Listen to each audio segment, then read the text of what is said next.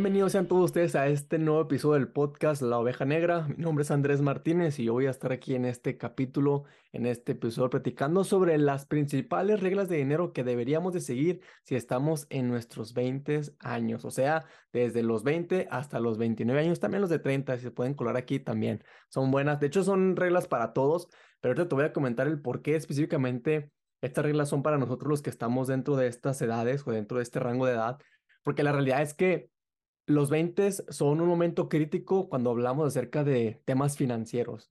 Los 20 nos van a poder ayudar a que si, eh, si, establecemos ciertos hábitos financieros, vamos a poder de cierta forma crear la estabilidad que nos va a permitir lograr las metas financieras que estamos buscando.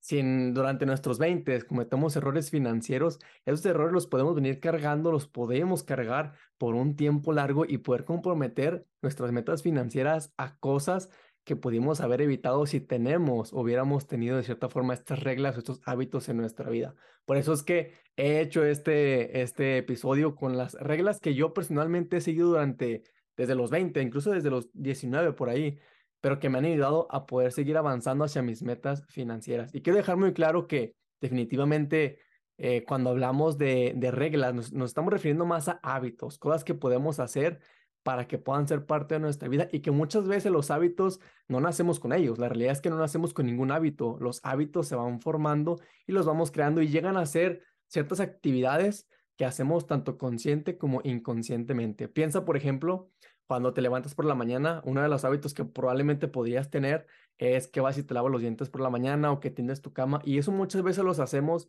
simplemente porque son parte de nuestra vida, porque son cosas que literalmente hemos hecho por un periodo de tiempo que eso nos ha permitido que sean parte de nuestra vida día con día. Al igual que esos hábitos que son cotidianos, también tenemos o podemos tener hábitos financieros que no muchas veces son sanos, ¿sí? Y que si tú estás buscando mejorar tus finanzas o quieres llegar a lograr ciertas metas financieras, es momento de que los identifiquemos y hagamos los cambios. Así que hoy vamos a hablar de cuatro específicamente que yo personalmente recomiendo que todos los que estamos en nuestros 20 deberíamos de seguir. Lo primero, obviamente, es crear un presupuesto personal. Y este es un tema que ya lo hemos hablado mucho. De hecho, si me sigues en mis redes sociales, has visto que lo he compartido muchas veces. Y es que no me voy a cansar de decir, chavos, que tener un presupuesto personal es vital para que podamos lograr las metas financieras independientemente de cualquier meta que tú tengas. No importa si quieres comprar una casa, no importa si quieres eh, invertir para tu jubilación, no importa si quieres comprar un teléfono, no importa si quieres eh, tener un seguro para tu hijo, no importa si quieres tener dinero para la universidad de tu hijo, etcétera. Lo que sea que tú quieras lograr en el tema financiero, un presupuesto personal es indispensable. Recuerdo que en alguna ocasión yo me preguntaba cómo es que cualquier persona sí puede lograr las metas financieras que está buscando. Y por mucho tiempo estuve investigando, investigando, investigando y yo me, me, di cuenta que en una de mis búsquedas me apareció tener un presupuesto personal. Esa fue la primera vez que yo escuché tener un presupuesto personal. Sin embargo, no le puse mucha atención porque a los 17 años realmente no tenía un ingreso estable y pues obviamente estaba en la etapa de la juventud y cuando estamos tan jóvenes, pues obviamente muchas de las ocasiones no tomamos tanta importancia en estos temas pero conforme fuimos, fui avanzando, conforme fui creciendo, me fui dando cuenta que dentro de, mi casa realmente nunca tuvimos eh, necesidades financieras tan fuertes. Algunas personas pasan por problemas financieros difíciles que los orillan a buscar este tipo de recursos. En mi caso, nunca pasamos por hambre. La realidad es que nunca pasamos por hambre, lo cual yo estoy completamente agradecido con mis padres. Pero lo que sí es que yo me di cuenta que había problemas de cierta forma financieros por el hecho de que no teníamos un control financiero, no teníamos un control presupuestal. Ahí es donde me empecé a interesar un poco más en el tema del presupuesto personal. Y es ahí en donde al momento de que yo estuve estudiando, estudiando, estudiando, no encontraba de cierta forma un presupuesto personal que me permitiera planear mi dinero y controlar mi dinero de forma simple. Todo era muy complicado. De cierta forma, tenían gráficas, tenían ciertas eh, reglas que a veces para una persona que estaba empezando era muy difícil. Así que durante mi tiempo de búsqueda, mi suegro me recomendó un libro que se llama, este libro se llama La transformación total de su dinero. En este libro te habla literalmente de muchos temas financieros, pero uno de ellos, que es de los que más me gustó, es el tema de un presupuesto personal. Porque aquí en este, en este libro, Dave, Dave Ramsey, que se llama el, el, autor de este libro, te muestra y te enseña la importancia de un presupuesto personal, que ya, lo, que ya se los he mencionado, pero sobre todo cómo hacer un presupuesto personal. Así que si tú quieres leer un libro que te permita crear un presupuesto personal, este libro es muy bueno. Ahora, si por otro lado dices, sabes que a mí no me gusta leer, que bueno, pues cada quien, pero supongamos que tú eres una persona que no te gusta leer, no tienes tiempo para leer, te voy a recomendar que vayas a mi al link que está en mi perfil, sí, que vayas a mi link personal y ahí vas a encontrar algunos recursos digitales. Esos recursos tú los puedes de cierta forma obtener por un precio mínimo y uno de ellos, uno de esos recursos digitales es un presupuesto personal que yo personalmente utilizo y que tú también lo puedes utilizar. Así que si tú hasta, hasta la fecha no tienes un presupuesto personal y estás en tus 20, es un buen momento y es un momento ideal para que empieces a crear ese presupuesto personal y empieces a de cierta forma, a dar seguimiento a tus gastos, que empieces a dar seguimiento a en qué se está yendo tu dinero, en dónde lo estás gastando. Hay una frase que me gusta mucho de John C. Maxwell que dice, un presupuesto personal es aquel que le dice a tu dinero a dónde ir en vez de preguntarte a dónde se fue. Muchas personas en México especialmente, y no solamente jóvenes, ¿eh? no solamente nosotros como chavos, cualquier persona, he visto, he visto personas adultas, grandes, que no tienen ni siquiera un presupuesto personal y toda la vida se la pasan preguntándose a dónde se fue su dinero. Esto es muy común entre, entre amigos porque de la nada escuchas a alguien que dice que no tengo lana. No tiene lana, pero los fines de semana se va de fiesta. Que ojo, no estoy diciendo que está mal, pero es importante establecer prioridades. Entonces, una prioridad que yo he hecho en mi vida durante, tengo 24 años, es tener un presupuesto personal mes tras mes. Ahora, no te, no te preocupes mucho si al principio tu presupuesto personal no es exacto. Realmente siempre pasan situaciones que hacen que el presupuesto personal se desbalancee de lo que tú planeaste versus lo que realmente sucedió. Entonces aquí te voy a dar unos consejos para que no te abrumes y que en vez de abrumarte veas el presupuesto personal como una forma de poder planear tu dinero, pero estar abierto a algún suceso que pueda pasar. Básicamente, una de las formas en las que puedes empezar es dividir una hoja por la mitad y en la parte izquierda vas a poner todos los gastos fijos que tienes. Gastos fijos me refiero a si pagas eh, renta, literalmente la renta normalmente es fija. Si pagas eh, alguna deuda de algún carro, que tengas una mensualidad de un carro, algo que sea fijo, que tú estés pagando mes tras mes y que tengas que pagar, llueve, truene o relampaguee. Básicamente ponlos todos ahí, ¿sí? En, del otro lado de la parte derecha vamos a poner todos los gastos que son variables. Variables me refiero a que, por ejemplo, una semana en comida podías gastar, no sé, vamos a poner un número, 100 pesos. Y otra semana podías gastar 120. Entonces, no realmente siempre gastas lo mismo en comida. Entonces, aquí, ¿qué es lo que vamos a hacer? Vas a hacer un promedio, ¿sí? Más o menos suma lo que, lo que gastas y divídelo entre cuatro y ese es el promedio más o menos que gastas por semana. Y de esta forma puedo eh, tener un poquito más de exactitud en cuanto a mis gastos, a mis costos o mis gastos variables. ¿Sale? Entonces, haz un aproximado, no tiene que ser exacto, no tienes que abrumarte y decir, es que no sé exactamente cuánto, cuánto gasto en comida, cuánto gasto en gasolina, cuánto gasto eh, en cosas de la escuela para mi hijo. Más o menos haz un promedio y así te puedes dar dando una idea de cuánto estás gastando en cada, en cada parte del presupuesto personal, ¿ok?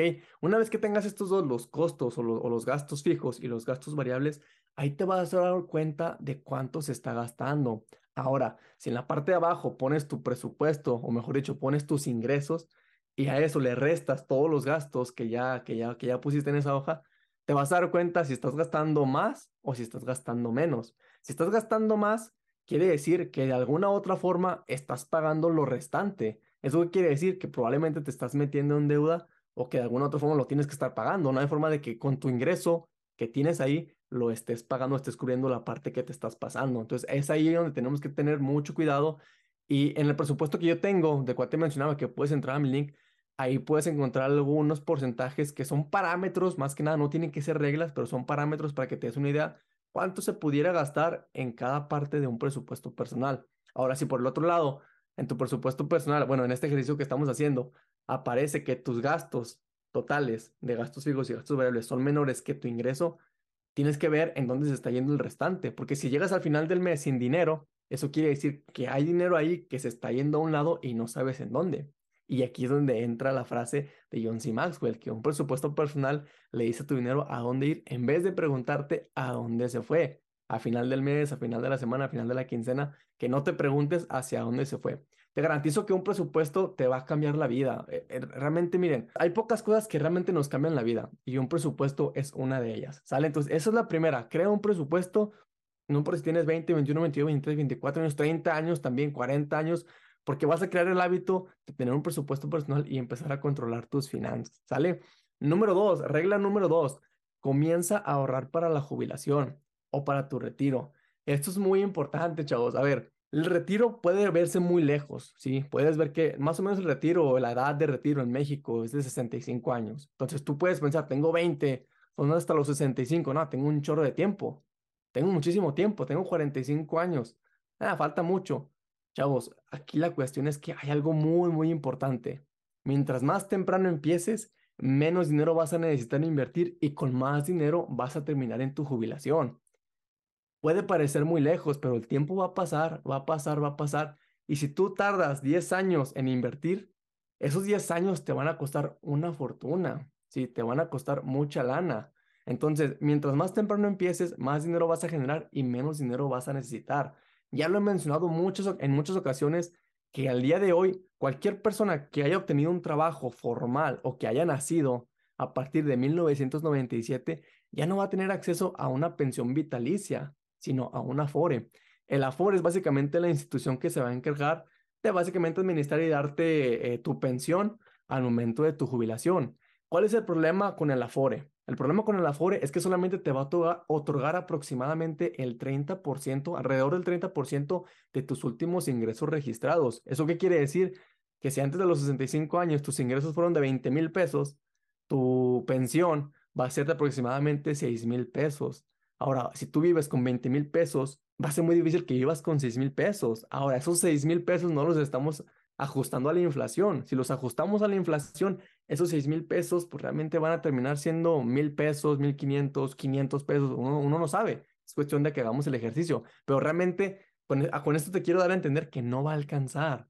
Entonces, si tú empiezas ahorita a planear para tu retiro y de cierta forma, junto con tu presupuesto, ahí puedas poner un porcentaje para invertir para tu retiro, eso te va a permitir llegar con calma y no preocuparte de cuando llegues a los 50 años, 45 años y digas, híjole, me faltan 15 años para retirarme, 10, 10 años para retirarme, híjole, tienes que invertir mucha lana y es que aquí está el secreto. Ya te mencioné que mientras más temprano empieces, menos dinero vas a necesitar para invertir y obviamente con más lana vas a llegar a tu retiro. El problema cuando llegamos a los 40, 45, 50 años, sí se puede, chavo, sí se puede lograr las metas financieras que uno quiere, pero cuestan demasiado y en muchas ocasiones el dinero ni siquiera nos alcanza para alcanzar la meta que estamos buscando, porque el dinero que tienes que invertir a la edad de 40, 45 años para retirarte a los 65 años es muchísimo más que la lana que tú necesitas invertir cuando tienes 18, 20, 25. Es muy importante que aunque se vea muy lejos, empieces a trabajar para tu jubilación. Pon un porcentaje ahí en tu presupuesto personal de lo que tú puedas, ¿sí? Porque este es otro tema. Eh, ¿Cuánto yo debería de ahorrar eh, mes tras mes o semana tras semana. Vamos a, vamos a hablar de mes tras mes, porque normalmente la mayoría de las personas hacemos un presupuesto personal mes tras mes. Yo en lo personal lo hago mes tras mes. Entonces, lo que yo hago es lo siguiente. Básicamente, cuando puedo ahorrar más, ahorro más. Cuando puedo ahorrar menos, ahorro menos. Esa es la clave. No creas o no te fijes simplemente en lo que ves en internet, que te dicen, tienes que ahorrar 10%, 15%, 20%, 30%. Eso es bueno. El problema de todos estos artículos, el problema de toda esta información, de todo este contenido, es que estas personas piensan que todos ganamos lo mismo. Esas personas piensan que todos estamos en la misma situación económica que ellos, por lo cual no es verdad y no siempre es la realidad. Ahorita tú podrías ganar más que yo o yo podría ganar más que tú y podemos estar en situaciones diferentes y tú puedes ahorrar probablemente menos que yo o más que yo, aunque ganas menos y yo podría ahorrar menos que tú porque tengo una situación en la que mi dinero está comprometido. Entonces, realmente, estos parámetros que tú ves en Internet, estos porcentajes que tú ves en Internet que debes de ahorrar, son buenos parámetros, son buenas ideas, pero realmente tú aquí de, de, cierta forma lo que yo te puedo decir es que ahorra más cuando puedes ahorrar más, ahorra menos cuando puedas ahorrar menos. El propósito es que siempre estés ahorrando. El hábito número uno de los ricos es ahorrar. El segundo, ustedes ya sabrán cuál es, invertir. Entonces, Básicamente, si queremos llegar a lograr las metas financieras que queremos, empezar a ahorrar para la jubilación es súper, súper importante. Y aunque parezca lejos, vas a ver que el tiempo va a pasar y vamos a haber deseado, los que no empezamos a los 20, 25, 26, 27 años, vamos a haber deseado poder regresar el tiempo para poder empezar a invertir para nuestra jubilación desde esa edad. Entonces, si estás en tus 20, 25 años, por favor, escucha este consejo, invierte lo que sea, 100 pesos, 20 pesos al mes, lo que sea todo cuenta y todo suma. ¿Sale? Esta es la segunda regla. La tercera regla es evitar las deudas. Cuando estamos chavos, cuando estamos en esta edad, solamente uno quiere impresionar a los amigos, quiere impresionar a las chavas, quiere impresionar a la novia, quiere impresionar a la familia con cosas que la verdad, seamos honestos, no tienen valor y no generan valor a tu vida. Auto nuevo, teléfono nuevo, ropa de marca, que esto, ojo, no estoy diciendo que está mal, sí, no, no, no, no está mal, pero realmente si estás buscando impresionar a otras personas a través de objetos, a través de cosas que no tienen valor, el problema no está en esas personas, el problema está en ti. ¿En qué te tienes que basar o en qué tienes que basar tu vida para generar valor y para sentirte valorado? Eso es súper importante, chavos. Si tú estás endeudándote para complacer o querer complacer o querer sentirte mejor o que las otras personas te vean mejor en cosas que realmente no tienen valor como un auto nuevo, como un teléfono de última gama, como ropa de marca, quiero decirte que básicamente van a pasar los años y te vas a dar cuenta que eso no tiene relevancia, que eso no es importante y a la gente realmente no le importa. A la gente no le importa. A esa gente que realmente le importa es gente que está en la misma situación que tú, probablemente endeudados. Empieza por comprar las cosas que realmente necesitas. No estoy diciendo que no gastes, o sea, el propósito es que no gastes en cosas que no tienes para comprar. No gastes lo que no puedes pagar, en pocas palabras. Si apenas ganas 1.500 pesos a la semana, 1.500 pesos a la semana y te endeudas por un teléfono de 20 mil pesos, eso no es coherente, ¿sí? Y eso no te va a ayudar a poder alcanzar lo que tú necesitas alcanzar o lo que tú quieres alcanzar en el tema financiero. Una de las peores cosas que tú puedes hacer y uno de, de los mayores obstáculos de todos los jóvenes es endeudarse. Que la deuda se puede usar para dos cosas, para impulsarte o para amarrarte.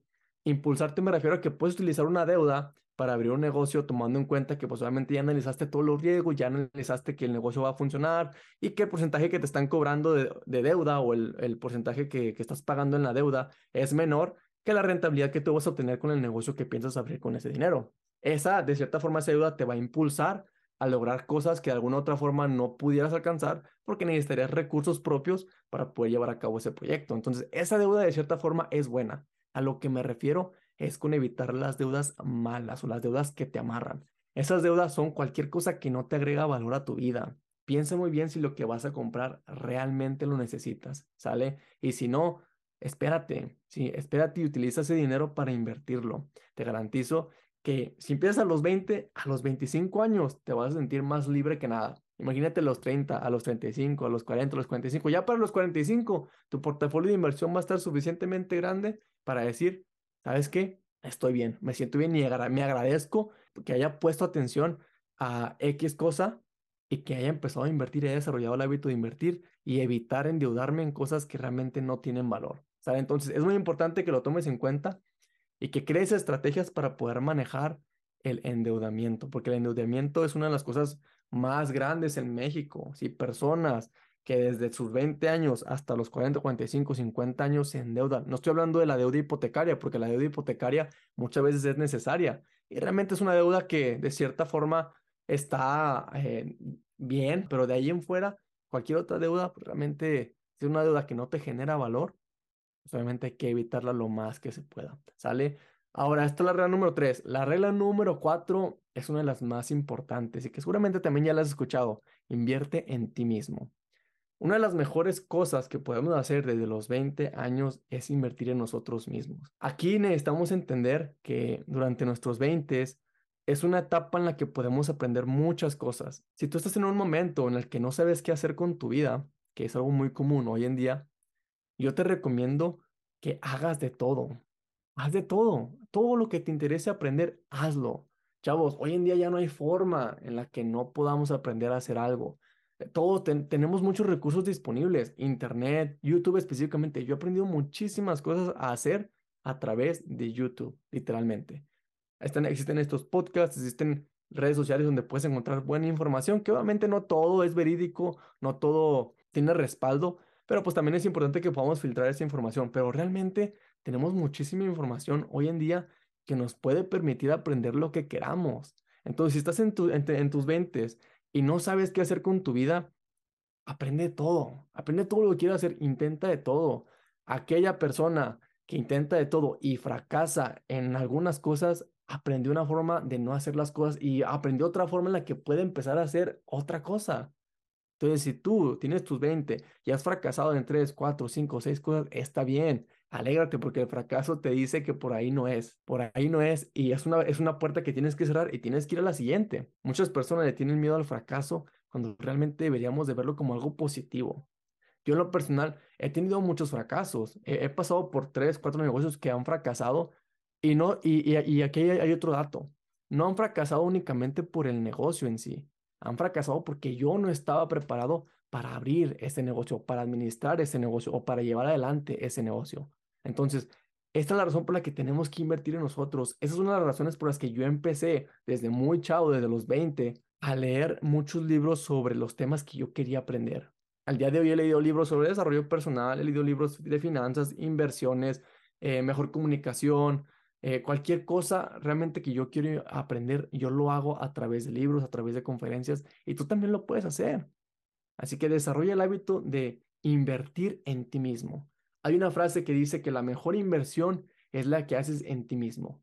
La inversión con un mayor retorno es la que haces en ti mismo. Entonces, estás en tus 20, empieza a hacer de todo, empieza a aprender las cosas que quieres aprender, lo que te interesa, apréndelo. Vas a aprender y durante el proceso te vas a dar cuenta si es algo que te apasiona o no te apasiona. Si no te apasiona, está bien, pero ya por lo menos aprendiste algo. Yo siempre tenía en mente que el tema de eh, bienes y raíces era un tema que me gustaba, pero que no estaba preparado para entrar. En los últimos dos años eh, me he envuelto muchísimo en este tema. Eh, hemos abierto esta empresa de Grupo DAM, en la cual estamos trabajando actualmente. Y yo no sabía que me apasionaba tanto hasta que lo intenté hasta que lo intenté vi que me apasionaba tanto. Al día de hoy, pues obviamente ya estoy más enfocado tanto en el tema de inversiones, en el tema de la bolsa de valores, en el tema de bienes y raíces, que realmente mi, mi, paso o el dar ese paso de iniciar a aprender de bienes y raíces ahorita me ha llevado a poder tener otras certificaciones dentro del ramo. Entonces, hay cosas que tú tienes que ir intentando para ver si te están gustando y si te apasionan. En el momento en el que encuentres lo que te apasiona, vas a poder de cierta forma definir qué es lo que quieres para tu vida. Eso fue todo por este episodio. Te recuerdo que ser la oveja negra es ser diferente. Y ser diferente en todos los sentidos, en el tema financiero, que es una de las cosas más importantes, y también ser diferente en pensamiento, en ideas, en acciones, y cómo es que nos relacionamos con las demás personas. Ser diferente es clave para poder lograr las metas que estamos buscando. Espero que este episodio te haya ayudado, que te haya gustado. Mi propósito con este episodio es que tú puedas tener más información de cosas que realmente funcionan y que por lo menos a mí me han funcionado y que yo espero que si tú las aplicas también te puedan funcionar. Espero verte en el próximo episodio. Gracias por, por escucharnos y nos vemos en el siguiente episodio del podcast La Oveja Negra. Te recuerdo que nos sigas en nuestras redes sociales y que también nos dejes un review en cualquier plataforma que nos esté escuchando para que podamos llegar a más personas. Esto fue todo por hoy y nos vemos en el próximo episodio. Bye bye.